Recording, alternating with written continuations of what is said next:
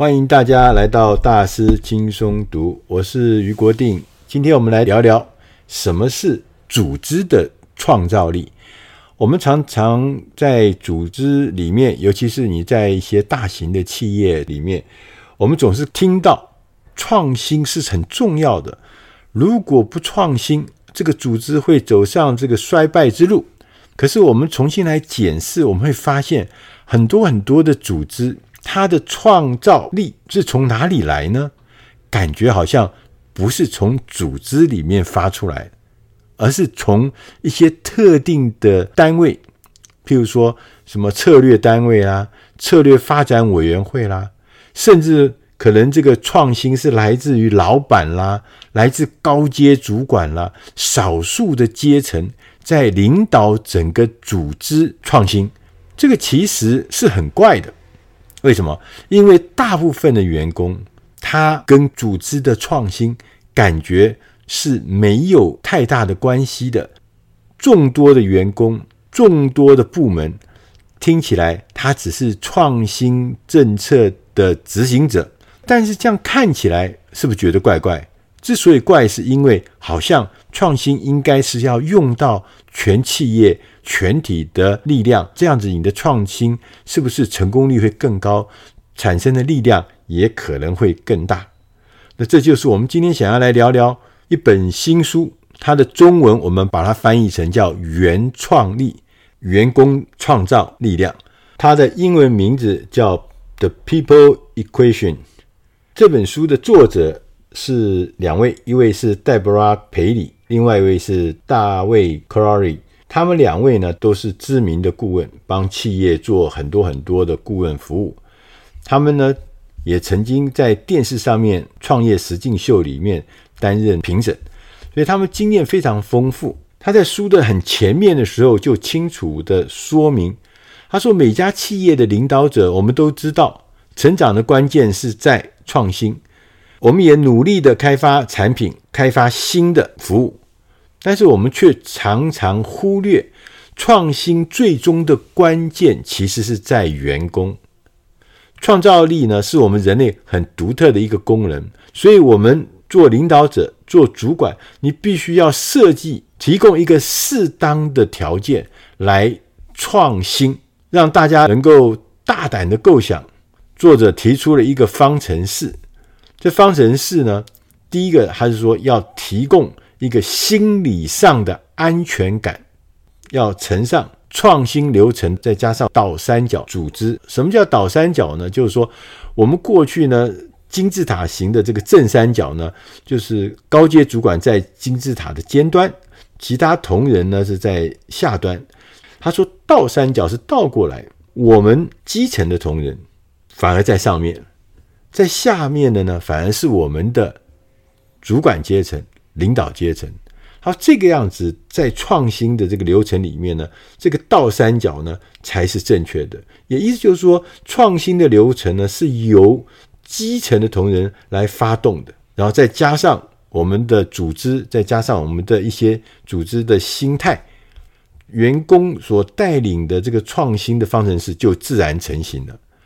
其实我们的组织，尤其是老公司。成熟的公司，我们大部分都采取所谓的科层制度，就是有阶级的啊，什么上面有董事长、总经理，这样一层一层排下来。那通常我们这个设计呢，是为了要达成一个口令、一个动作设计的。这个其实是有它的目的，跟有它的时代背景。一个口令、一个动作，事实上是比较快速、有效率。但是在面对现在是以创新、以变化。为核心的竞争环境中，这个一个口令、一个动作的这个方式呢，可能已经无法应付了。这个大家可能都有体认。我们为了产生一种创新的思考，在这种思维下，我们要鼓励更多的创新，我们公司就必须要用不同的方法来加以组织。它有不同的流程，有不同的心态来对待员工。最重要的是，我们要打造一个新的环境，那个环境可以让每一个人觉得他可以放心的拥有新点子，同时很放心的跟大家一起来互相分享这个新点子，所以心理上的安全感是非常重要的。如果说你看到有人在公司里面，在组织里面，有人因为认真尝试创新，也去做了，也去推了，结果最后失败，失败之后还受到惩罚，你想想看，这样子的案例会让人觉得没有人再想要在这个单位，在这个组织里面做创新，大家都吓死了。原来多做多错，不做不错，对，所以谁愿意呢？你必须要让人家知道创新是安全的，你不会因为创新失败而受到惩罚。当员工如果有安全感的时候，他们自然学习的速度会变快，他们犯错的次数反而会变少，他们可以更稳定的拿出更高水准的表现。所以，这个安全感是创新所有的基础，必须要在一个有安全感的这个。环境之下，才能够来谈后面的什么创新流程呢？创新流程的过程呢，要建立一个民主化的流程，让每一个人都可以参与这个流程。流程可以分成三个阶段。第一个，构思。构思呢，它主要意思是干什么呢？是要先找出我们的范围，我们创新的范围，也许可能是由资深的主管来评估。我们公司需要锁定哪些机会？要想到我们要解决哪些公司的或是顾客的特定的痛点范围，先讲出来，然后所有的员工被邀请去提交点子，用不具名的方式来进行评估。最后呢，评估完以后呢，再缩减到几件少数的几件，然后我们进入下一个阶段，叫产品开发。由提案者自行组成的一个少数人的团队，书上建议是四个人的团队。然后呢，公司会指派一位导师来协助进行产品的下一阶段的开发，同时要设置一个跨部门的指导委员会，来提供必要的资源，来推动计划的进行。这是很重要的，不是说大家提出了一个。经过这个评审之后得到的一个比较优秀的提案，然后呢，又让它自生自灭，那就是一场秀而已。必须要有资源，必须要有专家来让这个提案真正的可以推动往前迈进。第三个是商业模式，这个步骤呢是要协助我们团队内的大家可以变成所谓的内部创业家。我们要提供他各式各样的训练。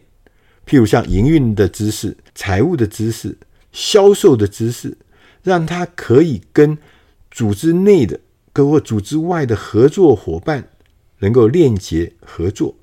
那这个的商业模式是要把它建立起来。那刚刚我们前面有谈到一个叫做倒三角的组织，那在书里面有提到一个故事，就是英国的一个连锁书店。叫做 Waterstones 水磨石，他在二零一一年的时候，水磨石呢负债两亿六千万美金，这将近七十几亿、七八十亿台币啊负债，这是很很严重的公司，很严重要死了，快要死了。那当时他们来了一个新任的执行长，叫詹姆斯·邓肯，他看到了第一个，他看到了一个很严肃的事情，他说这个组织啊。Waterstones 这家连锁书店，他说我们就是传统的书店的组织，它是一个中央集权的，所有的规划、所有的作业都是由总部负责，然后呢，各个书店呢是执行总部交下来的决策，该卖什么书，该做哪些行销活动。这个新总裁来了以后，第一件事情就是他说，从今以后，所有的店经理你就自己做决定。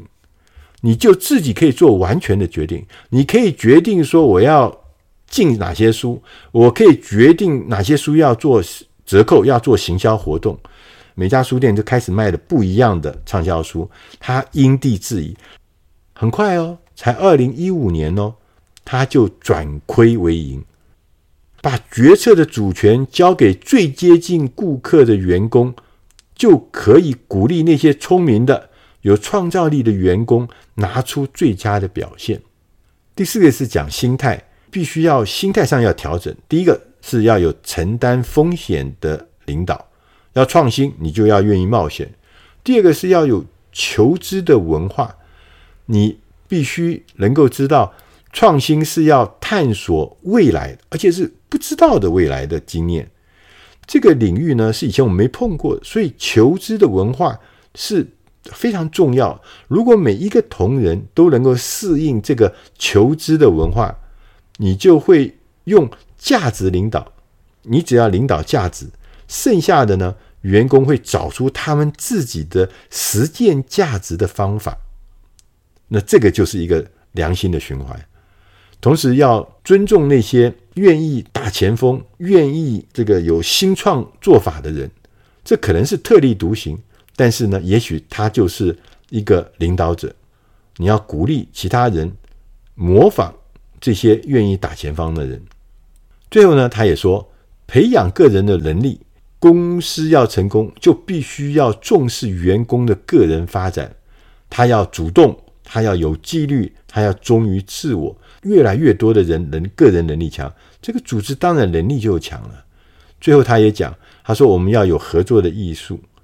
这个戏骨他们有一个文化，就是说创业者是寻求资金，创新者我们大家是创新者，我们不一定是创业者，但我们是创新者。创新者要寻求人们认同他的愿景。你也可以训练要求同事冒险加入你的创新提案，所以合作是很重要。不是单打独斗。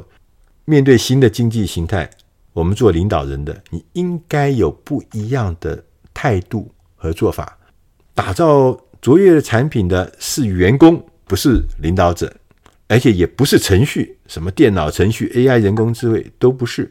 我们一生呢，花在工作上的时间要超过其他任何事情。因此，当我们退后一步，彻底的检视员工方程式的时候，我们就一目了然，那就是要建立员工优先，这是我们最关键的部分。以上的内容是出自《大师轻松读》第六百九十二期原创力，希望你会喜欢。谢谢大家，再会。